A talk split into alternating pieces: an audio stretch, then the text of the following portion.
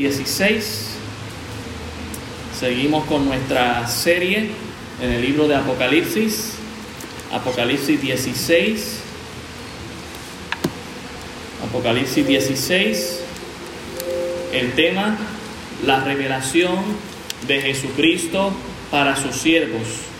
Y el título de esta mañana, las siete copas de la ira de Dios.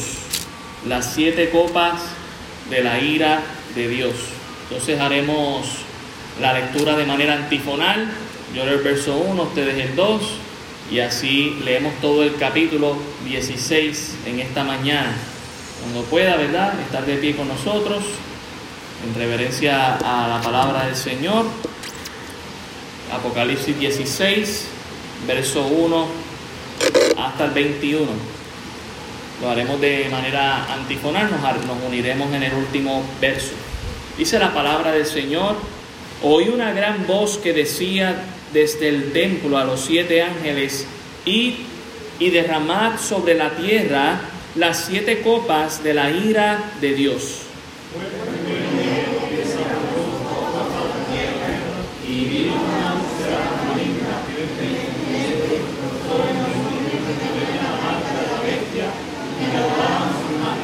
El segundo ángel derramó su copa sobre el mar y éste se convirtió en sangre como de muerto y murió todo ser vivo que había en el mar.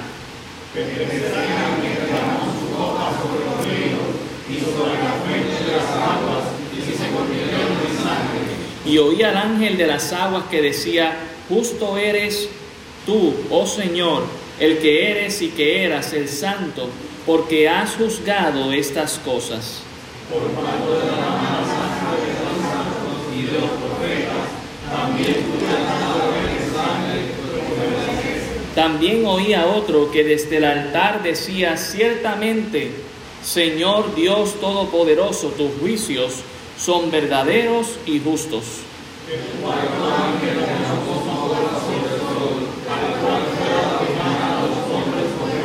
Y los hombres se quemaron con el gran calor y, blasfemaron el nombre de Dios que tiene poder sobre estas plagas y no se arrepintieron para darle gloria.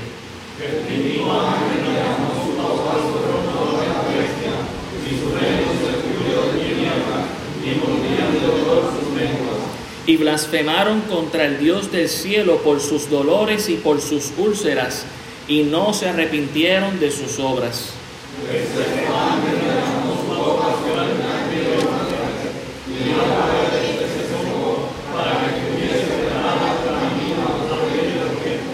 Y vi salir de la boca del dragón y de la boca de la bestia y de la boca del falso profeta tres espíritus inmundos a manera de ranas.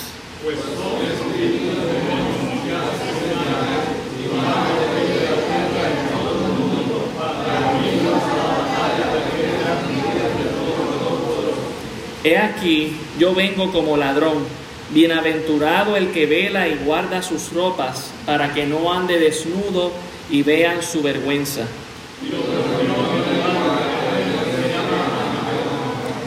El séptimo ángel derramó su copa por el aire y salió una gran voz del templo del cielo del trono diciendo, hecho está.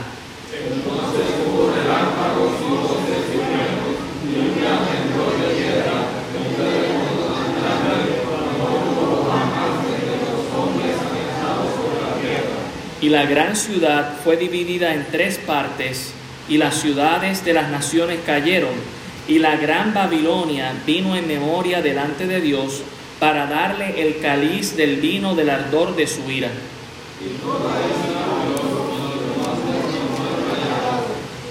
Y cayó, todos juntos, y cayó del cielo sobre los hombres un enorme granizo como del peso de un talento, y los hombres blasfemaron contra Dios por la plaga del granizo, porque su plaga fue sobremanera grande. Señor, gracias damos por tu preciosa palabra. Rogamos en esta mañana que quites todo estorbo, todo aquello que nos distraiga, para que en esta hora pongamos nuestra, nuestra mente, nuestro corazón, nuestro espíritu en la palabra, en tu enseñanza y podamos apreciar los tesoros que tú nos compartes para que podamos tener confianza acerca de las cosas del porvenir. Te lo pedimos todo en el nombre de Jesús. Amén. Pueden tomar asiento, hermanos. El tema de esta serie, ¿verdad? Es la revelación de Jesucristo para sus siervos.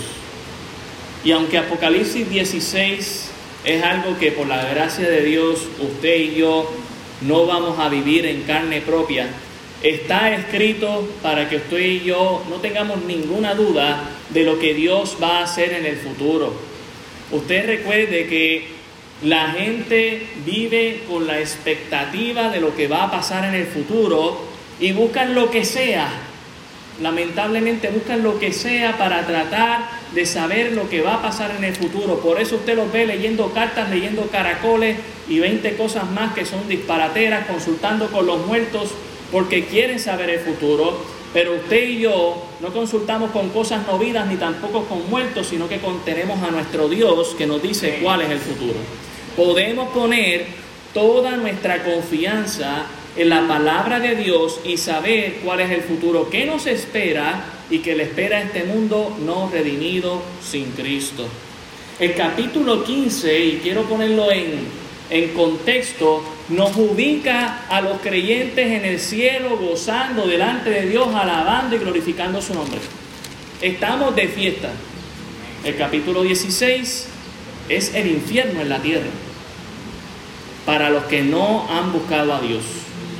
Así que quiero que usted tenga eso en contexto. Ya hace un mes cubrimos el capítulo 15, ¿verdad? Y hablamos de cómo los creyentes nos estamos gozando en la presencia de Dios y era un preludio a lo que ahora estaremos viendo en el capítulo 16, que es los últimos juicios de Dios, las siete copas de la ira de Dios.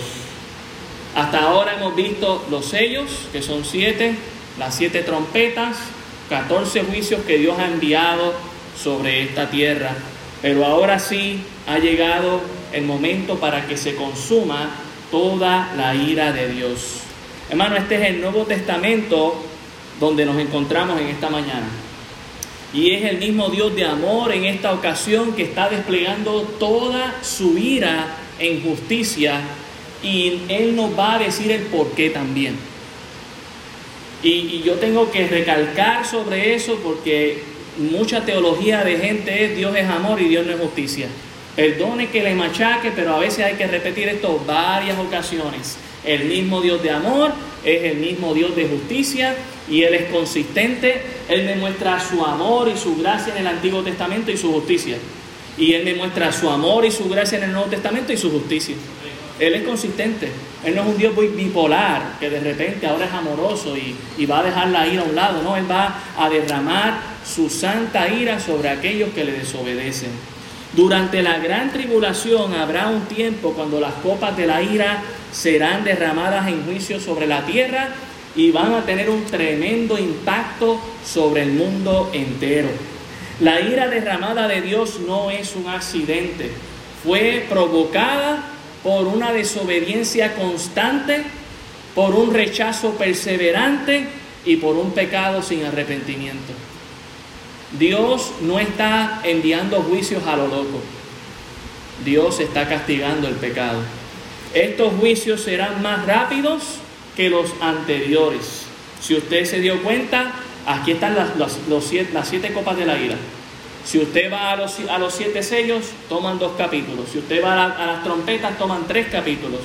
Pero estos juicios serán más rápidos. Básicamente estamos en la última parte de los siete años de la tribulación, conocido como ahora en la segunda parte, los tres años y medio que quedan, la gran tribulación, y es probable que ya a este punto lo que queda quizás es un año.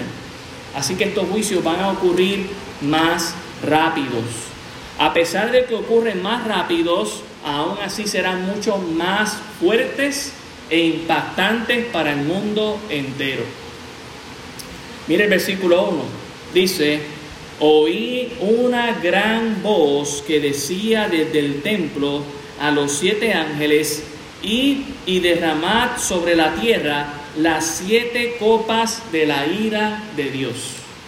Quiero recordarle en contexto que esto Dios lo viene anunciando desde el Antiguo Testamento.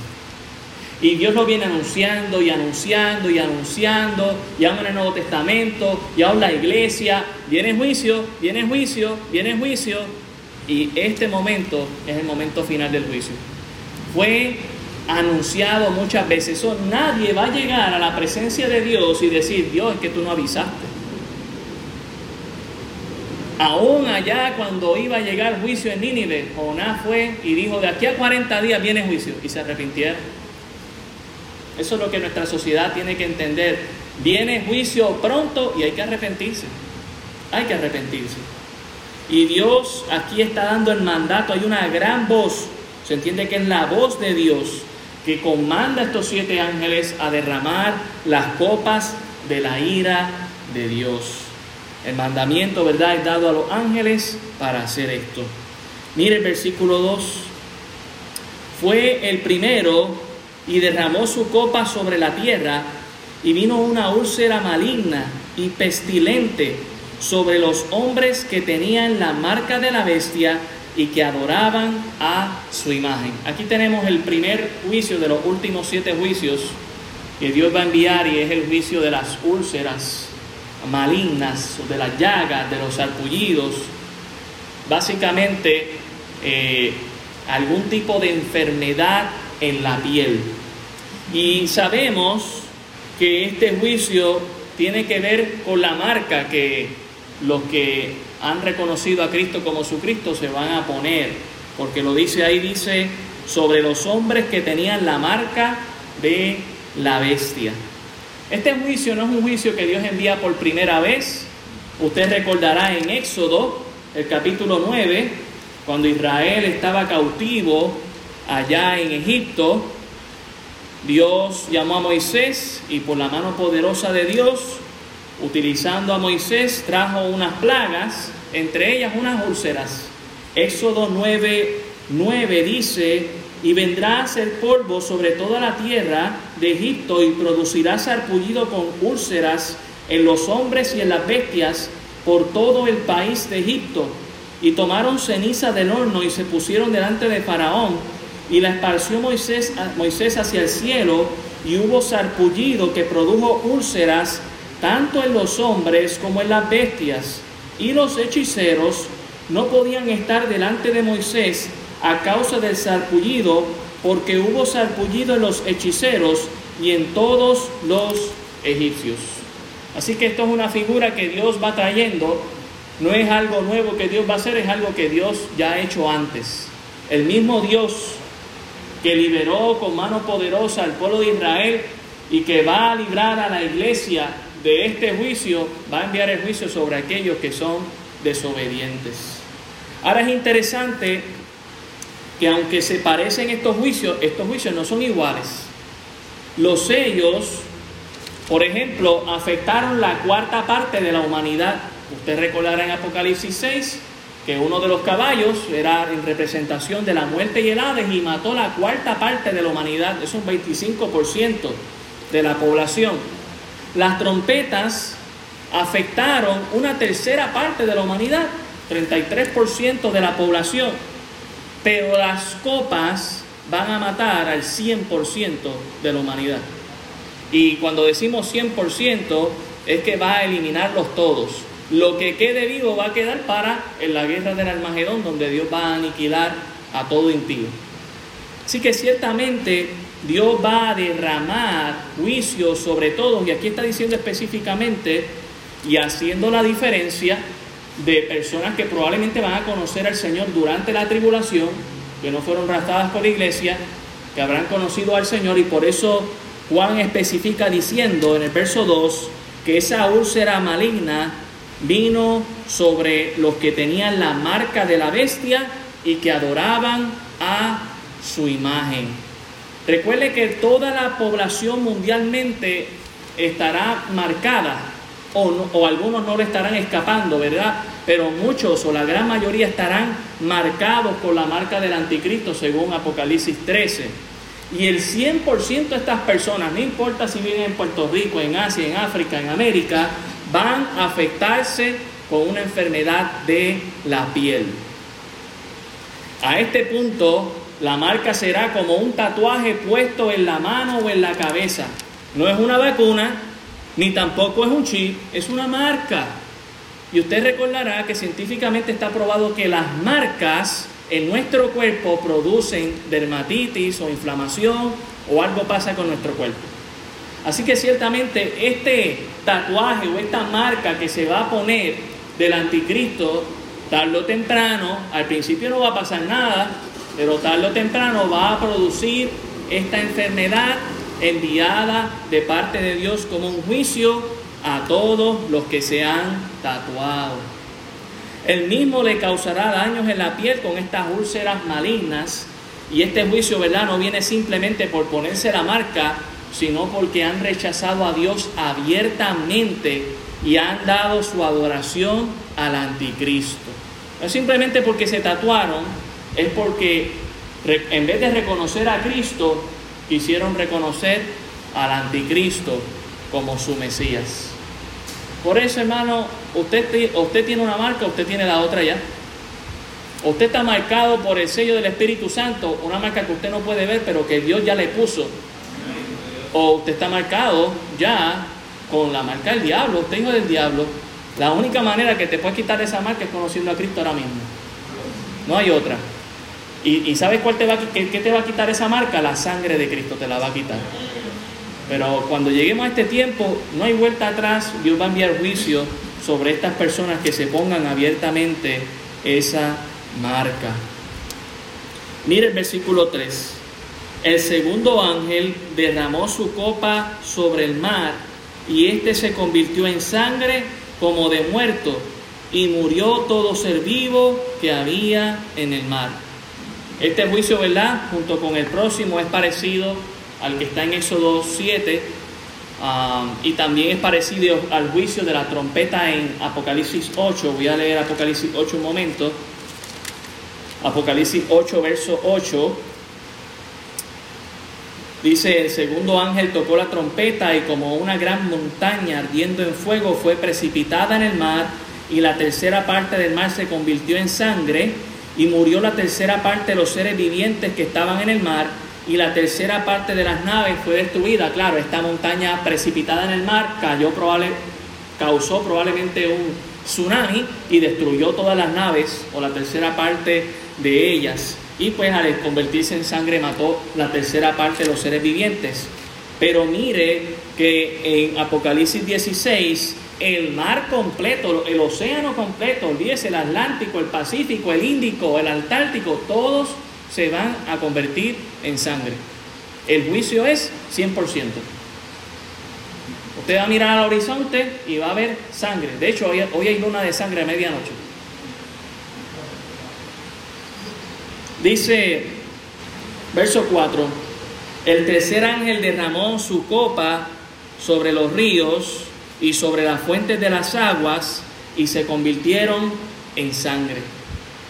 Las fuentes de aguas y ríos, hermanos, se van a convertir en sangre. Y esto no es cualquier cosa. Quizás uno dice, bueno, que el mar se convierte en sangre no es tanto, aunque sí lo es, porque entonces las embarcaciones no van a poder producir sus ganancias, entonces no va a haber pescado, no va a haber marisco, no va a haber nada para consumir del mar, porque van a morir. Pero ahora estamos hablando en el versículo 4 del agua dulce, la cual el ser humano no puede vivir sin ella por mucho tiempo. En contexto, ya las terceras partes del agua dulce, en el mismo libro de Apocalipsis, ya fueron amargadas, una tercera parte de ellas. Usted recordará Apocalipsis 8, versículo 10, dice que el tercer ángel tocó la trompeta y cayó del cielo una gran estrella ardiendo como una antorcha y cayó sobre la tercera parte de los ríos y sobre la fuente de las aguas, y el nombre de la estrella es Ajenjo, y la tercera parte de las aguas se convirtió en Ajenjo, y muchos hombres murieron a causa de estas aguas porque se hicieron amargas. Ya una tercera parte del agua dulce se había amargado y había producido una tercera parte de la muerte los, de los hombres en los seres humanos. Pero también en contexto usted recordará que cuando los dos testigos estaban comenzando la última campaña evangelística aquí en el mundo, en Apocalipsis 11:6, ellos podían orar para que hubiese sequía. Así que no se viene de un trasfondo fácil para decir, bueno, pues nosotros tenemos suficiente agua potable que hemos guardado o almacenado. No, ya la tercera parte del agua estaba amargada, ya los profetas habían orado, váyase a saber por cuánto tiempo para que no cayese agua. Así que queda muy poca agua y la poca que queda, Dios en este juicio la va a convertir toda en sangre. No es poca cosa. Y esto es un juicio parecido, ¿verdad? A lo que sucedió allá en Éxodo 7, otro de los juicios, Éxodo 7, versículo 20. Y recalco esto para que usted vea que no es algo que Dios no ha hecho antes. Dios lo ha hecho antes y podemos estar seguros que lo va a volver a hacer. Éxodo 7:20. Y Moisés y Aarón hicieron como Jehová le mandó, y alzando la, vara golpeó las aguas que había en el río en presencia de Faraón y de sus siervos, y todas las aguas que había en el río se convirtieron en sangre. Asimismo los peces que habían en el río murieron, y el río se corrompió tanto que los egipcios no podían beber de él, y hubo sangre por toda la tierra de Egipto. Y los hechiceros de Egipto hicieron lo mismo con sus encantamientos, y el corazón de Faraón se endureció y no los escuchó como Jehová lo había dicho. Y Faraón se volvió y se fue a su casa y no, no dio atención tampoco a esto. Y en todo Egipto hicieron pozos alrededor del río para beber, porque no podían beber de las aguas del río. Y se cumplieron siete días después que Jehová hirió el río. Es parecido, pero no es igual. En el caso de Éxodo solamente fue en ese país. En el, en el caso anterior, en Apocalipsis 8, fue al 33% de la población, ahora es sobre el 100%. El juicio se fue agravando más y más de parte de Dios para el mundo entero. No está fácil porque lo, con lo que usted puede, con lo mejor que usted puede limpiar una úlcera es con agua. Y básicamente la base de todos los medicamentos es en base de agua. El agua es un elemento esencial y principal en todo lo que nosotros necesitamos. Usted necesita agua para limpiar su sistema cardiovascular, para su sistema digestivo, para su sistema nervioso. Usted necesita agua para todo. Y aún para los medicamentos, aún para limpiar esas úlceras que ellos van a tener. Y lo que van a tener es sangre. Sangre, hermanos. Ante todos estos juicios, que apenas son cuatro, algunos se van a preguntar, ¿por qué Dios es tan injusto? Vivimos en una sociedad que no busca a Dios, pero que cuando Dios envía juicio precisamente porque no estamos buscando a Dios, porque andamos en pecado y Dios envía juicio, estamos tan mal en nuestra teología que le preguntamos a Dios por qué a nosotros. El verso 5 y 7 nos aclara por qué Dios hace lo que hace. Dice el verso 5, y oí al ángel de las aguas que decía, justo eres tú, oh Señor, el que eres y que eras el santo, porque has juzgado estas cosas, por cuanto derramaron la sangre de los santos y de los profetas, también tú les has dado a beber sangre, pues lo merecen. Y quiero aprovechar para decirles con todo amor y respeto que usted y yo no merecemos nada sino solamente el juicio de Dios. Pero damos gracias a Dios que por su misericordia y su gracia que nos ha alcanzado, Él nos ha dado lo que no nos merecemos, que es su salvación, su amor, propósito y vida eterna en Cristo Jesús. Lo que nos espera en Él es lo mejor. Pero lo que tenemos, nunca olvide que usted no lo merece, es por la gracia y misericordia de Dios. Lo que merecemos es esto, y Dios se los va a dar a esas personas que no se quieren arrepentir, que no se quieren convertir, que quieren seguir en su pecado. Nuestro Dios, hermano, es verdadero y justo y sus juicios también lo son.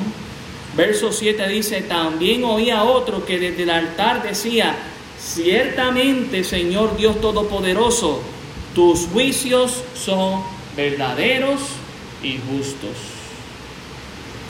Vivimos en una sociedad que algunas personas piensan que lo merecen todo simplemente por existir. Y la realidad es que usted y yo no merecemos nada. Por la gracia de Dios tenemos lo que tenemos, hermanos. Y tenemos que aprender a ser agradecidos. Tenemos que aprender a ser agradecidos. Versículo 8, seguimos con la cuarta copa. El cuarto ángel derramó su copa sobre el sol, al cual le fue dado quemar a los hombres con fuego. Y los hombres se quemaron con el gran calor y blasfemaron el nombre del Dios que tiene poder sobre estas plagas y no se arrepintieron para darle gloria. Si ya antes habíamos visto que se había desatado el infierno de manera espiritual con los demonios que salen en uno de los juicios, estas langostas que empiezan a perseguir a la humanidad en esos días y, ellos buscando la muerte no pueden morir. Y luego Juan escuchó que 200 millones de demonios con jinetes, con cabeza de león, con colas de serpiente, sacando fuego y azufre por la boca, eliminan a la tercera parte de la humanidad. Si ya ellos habían visto el infierno de manera física y espiritual, ahora también la iban a experimentar con el calor. ¿Ha usted escuchado hace un calor infernal? Usted y yo no sabemos lo que es. Usted y yo lo decimos. El ser humano es bien malo para definir ciertas cosas, aún para definir lo que es la eternidad, porque ciertamente nunca la hemos vivido y a veces en contexto decimos que pasó un minuto, pero pasó una eternidad. Así de malos somos para definir algunas cosas. Usted y yo no sabemos lo que es el infierno y mire, esto va a ser lo más cercano que esta gente va a experimentar para que se arrepienta, porque el infierno va a ser peor todavía. La iglesia, trayendo estas cosas, no está usando la estrategia de miedo. Te está diciendo la verdad. Ahora, si la verdad te da miedo, el problema eres tú. Tienes que venir a Cristo y arrepentirte. Mire, hermanos, pensemos bien. El infierno se va a desatar con el calor este. Sin agua fresca para beber porque el agua está convertida en sangre. El del río y el del mar. Así que las los desalinadores que puedan estar funcionando tampoco van a funcionar, no te van a sacar la sangre. Sin agua fresca para beber, los habitantes de la tierra van a experimentar un calor insoportable y este calor tan insoportable hará que los glaciares se derritan y el nivel del mar crezca de manera escandalosa sobre el mundo entero. Esto hará que puertos sean inundados al subir, ¿verdad? los niveles del mar y las escasez, las, ¿verdad? las provisiones que ya están escaseando, escasearán mucho más. también ciudades se van a inundar con esto, no de agua, sino de sangre. Mira lo que dice Amós. Voy a ir a Amós un momento. El profeta lo expresa de esta manera. Amós el capítulo 9, uno de los profetas menores, versículo 5, Amós 9:5 dice, el Señor Jehová de los ejércitos es el que toca la tierra y se derretirá, y llorarán todos los que en ella moran, y crecerá toda como un río, y mermerá luego como el río de Egipto. El edificio, él edificó en el cielo sus cámaras y ha establecido su expansión sobre la tierra. Él llama las aguas del mar y sobre la faz de la tierra las derrama. Jehová es su nombre. No va a ser la madre naturaleza que está provocando esto.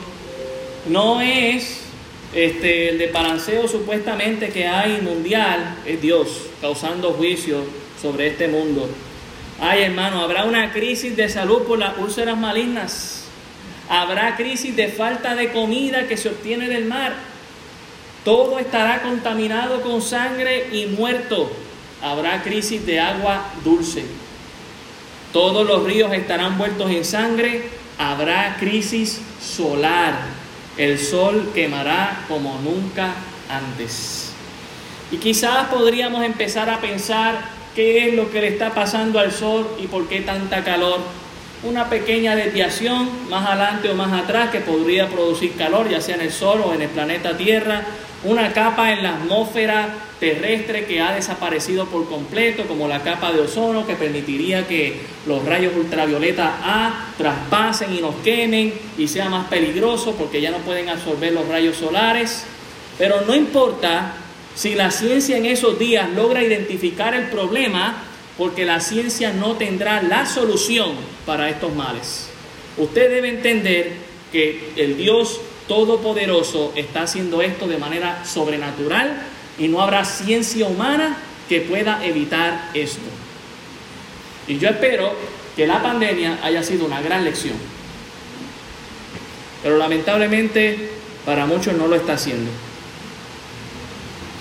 Miren lo que dice el verso 9. Y los hombres se quemaron con el gran calor y blasfemaron. Otra esa expresión, qué triste. Y blasfemaron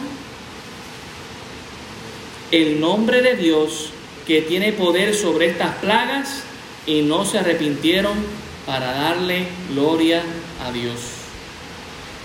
Blasfemar significa poner la responsabilidad de alguien y causar que él es el responsable, por lo tanto el problemático y él es el que está mal, cuando no lo es. Cuando es la persona, usted recordará ya en contexto bíblico cuando los fariseos blasfemaron de Jesús diciendo que él sacaba los, los demonios en nombre del diablo, de Belcebú. Y Jesús le dijo, te están blasfemando, eso no lo hacer el diablo, eso lo hace el Espíritu Santo. Eso no lo hace el diablo. Así que blasfemar es cuando usted responsabiliza a alguien de algo que no está haciendo incorrectamente.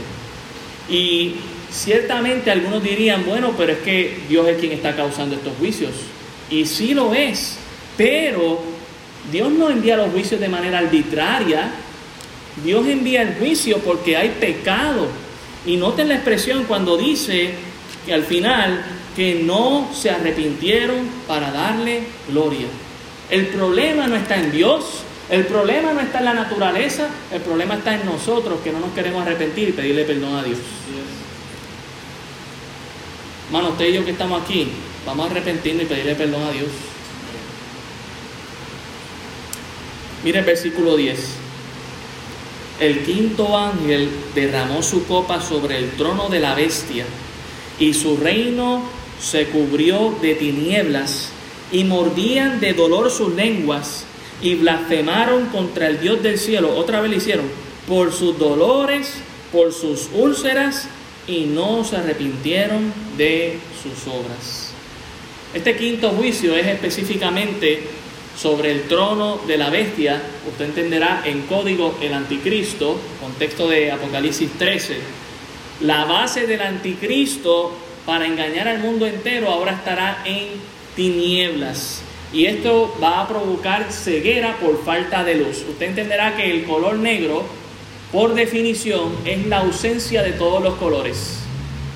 Y el color blanco, por definición, es la presencia de todos los colores unísonamente. Así que en sí el color negro no es un color, sino que es la ausencia de todos esos colores y por lo tanto cuando usted apaga la luz en su casa y está de noche, usted no ve nada. Pero usted prende la luz, una luz que usualmente es blanca o amarillenta, y usted lo ve todo porque usted puede ver la presencia de todos los colores manifestadas. En otras palabras, hermano, ellos van a estar ciegos. Y entonces usted dirá, pero para aquel tiempo después tendrán paneles solares. Bueno, tinieblas por mucho tiempo y sin exposición solar, no hay panel solar que te valga ni batería que te responda. Entonces, si seguimos añadiendo, ¿verdad? A esto, ellos están mordiendo sus lenguas, buscando alivio. Usted recordará, ellos están llenos de úlceras también en el cuerpo. Se están quejando de no solamente del dolor de las úlceras, de la intensa sed que están pasando porque quieren beber agua y lo que hay es sangre, del calor intenso y ahora con una ceguera que ni tan siquiera pueden ver sus úlceras malignas. Esto definitivamente también va a afectar el comercio ya que no podrán vender ni comprar con la marca de la bestia. Porque usted, mire, usted sabe, eh, en la crisis que se formó con el huracán María, no había ATH que funcionara, no había internet que funcionara, no había teléfono que funcionara, todo se fue abajo. Imagínense con esta crisis que va a haber en el centro del gobierno del anticristo, metido en tinieblas. ¿Ok? Nada va a funcionar, se va a afectar, se va a caer el sistema completo. Sistema por el cual mucha gente había puesto su confianza en, en él. Y por eso lo que les queda es blasfemar nuevamente en el versículo 11. ¿Verdad? Ellos dice, dice la expresión en el verso 10 y mordían sus de dolor sus lenguas. Recuerden que tienen el dolor de las úlceras. No pueden buscar otra manera de aliviar ese dolor que no sea poner dolor sobre otro miembro en su cuerpo para, recordar, para no olvidar el otro. Todavía recuerdo a, a una persona que le habían disparado en una rodilla y vino un mayor de las Fuerzas Armadas y le dijo, ¿te duele la rodilla? Sí, me duele, me duele, dame tu mano. Le cogió la mano, se la lastimó. ¿Qué te duele ahora? La mano, la mano, ya no te duele la rodilla. Básicamente ellos van a buscar evitar o aliviar su dolor produciendo un dolor en otra parte en su cuerpo, hermanos. Pero no va a haber alivio, no va a haber paz de sus dolores por sus úlceras. Note que no se arrepintieron. ¿Qué usted cree que Dios quiere con estos juicios precisamente? Que ellos se arrepintieran. ¿Qué usted cree cuando Dios muchas veces le disciplina o le castiga a usted? Que usted se arrepienta, hermano. Dios disciplina a sus hijos Dios castiga a sus hijos y Dios quiere que usted y yo nos arrepintamos. Pero note la ceguera, no física, espiritual que va a tener esta gente, que no va a entender o comprender que todo esto es para llevarlos a Dios. Todo por el orgullo. Todo por haber puesto su confianza en un hombre que es la encarnación del diablo mismo usted y yo debemos poner nuestra confianza en Dios. Maldito el hombre que confía en el hombre. Nuestra confianza debe estar puesta en Dios. Sexta copa, verso 12. El sexto ángel derramó su copa sobre el gran río Éufrates, y el agua de éste se secó para que estuviese preparado el camino de los reyes del oriente. Este río, que también estará lleno de sangre, va a pasar algo impresionante y es que Dios lo va a secar. Este río usted puede buscar, ¿verdad? Luego en los mapas si usted desea. Este río cubre una gran porción que funciona como si fuera una muralla eh, natural que divide lo que es el oriente con lo que es Asia y lo que es Rusia y lo que es Europa. Si este río se seca, todos estos continentes del norte, Europa, Rusia, Asia, van a tener acceso simplemente caminando. Y Dios va a secar este río para la batalla final de Almagedón que venimos mirando desde Apocalipsis 14 que va a suceder en Apocalipsis 19. Así que este juicio va a pasar, simplemente se va a secar este río, parece que no va a parecer nada malo, pero es una preparación para el último juicio que es cuando Cristo pise los pies sobre esta tierra y pase el juicio final en la guerra del Armagedón. Versículo 13, y vi salir de la boca del dragón, usted recuerde que el dragón es el diablo, según Apocalipsis 12, y de la boca de la bestia, el anticristo, según Apocalipsis 13, y de la boca del falso profeta, tres espíritus inmundos a maneras de ranas. Verso 14 nos aclara, pues son espíritus de demonios que hacen señales y van a los reyes de la tierra en todo el mundo para reunirlos a la batalla de aquel gran día del Dios Todopoderoso. Hermanos, va a haber una crisis mundial con todos estos juicios que Dios está enviando. Y son tan rápidos que va a provocar una reunión presencial. ¿Por qué? Porque el gobierno está en tinieblas y no puede funcionar lo virtual.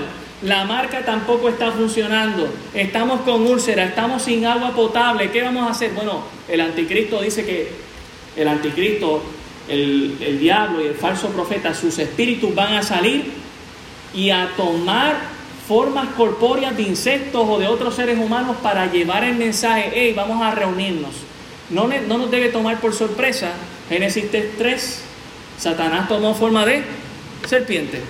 Así que no nos debe tomar por sorpresa que la expresión ¿verdad? que se hace aquí de que van a tomar a manera de ranas, espíritus inmundos, van a andar vagando, buscando estos reinos en el norte, donde se ha secado este río, para que tengan acceso y se reúnan para esta gran guerra contra Dios.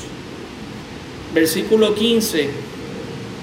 He aquí, yo vengo como ladrón, bienaventurado el que vela y guarda sus ropas, para que no ande desnudo y vean su vergüenza. Mientras el diablo, el anticristo y el falso profeta están tramando un último plan desesperado contra Dios y sus juicios, Dios le recuerda a su iglesia y a sus siervos que nosotros debemos estar pendientes porque Cristo viene pronto. Y esta no es la primera vez, algunos dirían, ah, pues esto es en contexto de Apocalipsis 19, ¿verdad? Que, y claro, lo es, pero también es en cuanto al arrebatamiento se refiere. Usted recordará lo que dice en Apocalipsis 3.3, precisamente a una de las iglesias. Dios le dice lo siguiente, Apocalipsis 3.3, acuérdate pues de lo que has recibido y oído, y guárdalo y arrepiéntete, pues si no velas, vendré sobre ti como ladrón y no sabrás a qué hora vendré sobre ti. La iglesia no puede estar dormida, la iglesia tiene que estar, mire, despierta. Tiene que estar velando, tiene que estar pendiente. Cristo viene pronto, tenemos que seguir haciendo la obra del Señor. Tenemos que dejar el pecado que nos asedia atrás y vivir para el Señor porque Él viene pronto. Amén. Los que estaban dormidos se despertaron, gloria a Dios. Versículo 16 de Apocalipsis 16 dice, y los reunió en el lugar que en hebreo se llama Armagedón. Y esta reunión, ¿verdad? Esto es, el 15 lo que hace es como un paréntesis. Mira, iglesia, acuérdate, hay que estar, Cristo viene en cualquier momento. Tanto el arrebatamiento va a tomar por sorpresa a muchos, lamentablemente, como también cuando Cristo venga y pise allá en Armagedón la tierra para pasar juicio y traer su reino milenial. Las dos cosas serán como ladrón en la noche, inesperadas. Y dice aquí que ¿verdad? El, diablo, el anticristo y el falso profeta logran reunir a todos en ese lugar llamado Armagedón. Si usted busca ¿verdad? los mapas, se llama Megiddo, está a 90 kilómetros al norte de Jerusalén. Exactamente ahí, usted traza una línea recta, 90 kilómetros al norte, está Megiddo o Armagedón, donde va a ser la batalla. Y este lugar es una planicie, hermano, donde se han dado un montón de batallas, más de 200 batallas históricamente, algunas por mencionar, este, la batalla de Gedeón y sus 300 pasó en ese lugar, eh, la batalla de Ocosías, la batalla de Josías también fue ahí, Napoleón mismo vio este terreno y cuando dijo en, ¿verdad? la guerra que él peleó allí cerca, dijo, yo no he visto terreno más plano en la vida para una excelente batalla. Napoleón hizo esas expresiones sobre ese lugar. Así que es un lugar perfecto para una guerra. Para que usted entienda, es una planicie de 380 kilómetros. En otras palabras, es cuatro veces Puerto Rico de Rincón Aguada. Y es una planicie enorme, perfecta para una guerra. Verso 17, el séptimo ángel derramó su copa por el aire y salió una gran voz del templo del cielo diciendo, hecho está. Hermanos, lo que Dios va a traer no es algo que puede suceder, es algo que ya para Dios está consumado.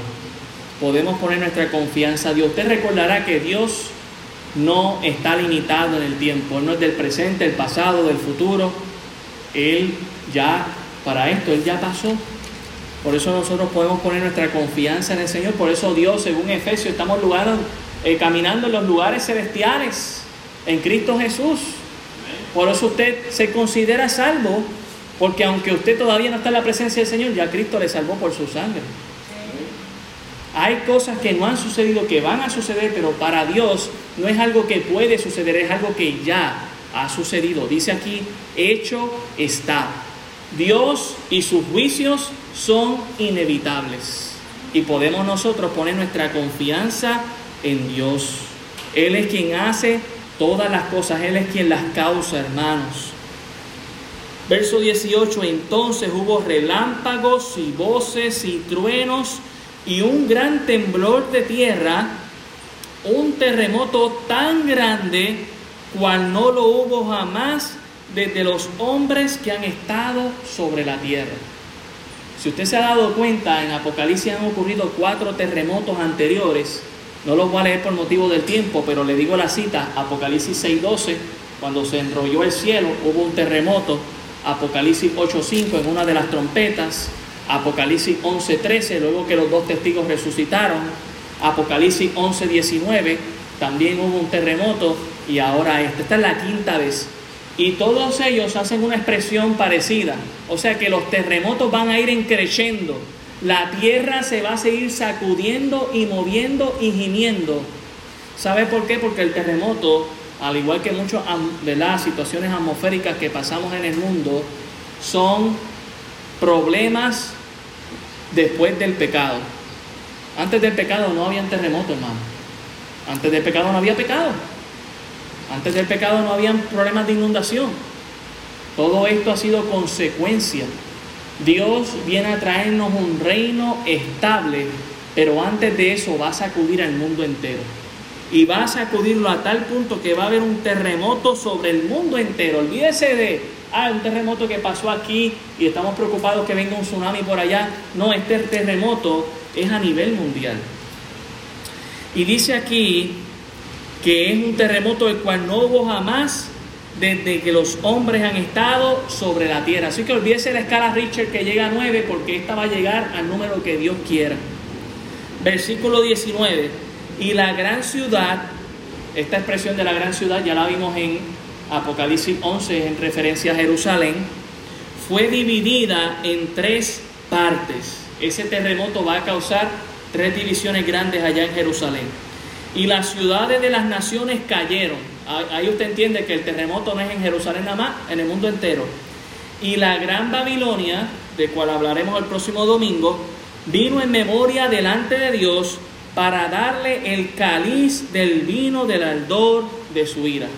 La palabra cáliz es otra palabra para copa. Note qué tan grande es este terremoto, verso 20. Y toda isla huyó, y los montes no fueron hallados. Así que esta planicie en el valle de Jezreel o Megiddo o Armagedón, como se le conoce, aún será mucho más vasta. Usted recordará en Apocalipsis 14, hablando acerca de esta guerra, que la sangre va a llegar hasta los frenos de los caballos de esta guerra y que va a cubrir un montón de estadios, ¿verdad? Así que ciertamente va a cubrir mucho terreno. Verso 21, y cayó del cielo sobre los hombres un enorme granizo como del peso de un talento. Un talento en peso, ¿verdad? Se puede medir de diferentes maneras. Puede ser en onzas, pero en libras serían 75 libras. Imagínese una bola de 75 libras cayendo del cielo. Si, si a nosotros los puertorriqueños nos ha asombrado que cae granizo del tamaño de una bola, Imagínense cuando caigan estos que, va, que, que, que ¿verdad? su peso será 75 libras, cayendo del cielo. Ciertamente va a ser algo fuerte. No es nieve cayendo fresquecita, no es granizo de, de, de 3 libras, de 5 libras, no, de 75 hermano. El peso de un talento. Y los hombres, mire otra vez, blasfemaron contra Dios por la plaga del granizo, porque su plaga fue sobremanera grande. La teología de las personas que están con la marca de la bestia es Dios tiene la culpa, Dios tiene la culpa, Dios tiene la culpa. Nuestra teología, hermano, debe ser Dios es justo, Dios es justo, Dios es justo. Dios va a castigar el pecado. Y si no hay arrepentimiento, hay juicio. Entonces, ¿verdad, hermano? Entendamos que Dios va a cumplir con su palabra y que podemos estar confiados de que Dios, quien hace todas las cosas y quien tiene todo el poder en su mano, no hay nada que se escape de su poder y de su omnisciencia. Gracias a Dios por lo grande que es Él. Tenga en contexto, aunque este capítulo es horrible para nosotros escucharlo, recuerde que si usted ha creído en Cristo, usted está en Apocalipsis 15, disfrutando en el cielo, de fiesta, alabando y adorando a Dios. Pero si tú no has creído, usted va a estar en este juicio. Oremos, Señor, gracias te damos por tu palabra, ella es viva y eficaz. Gracias, Señor, por mostrarnos el futuro.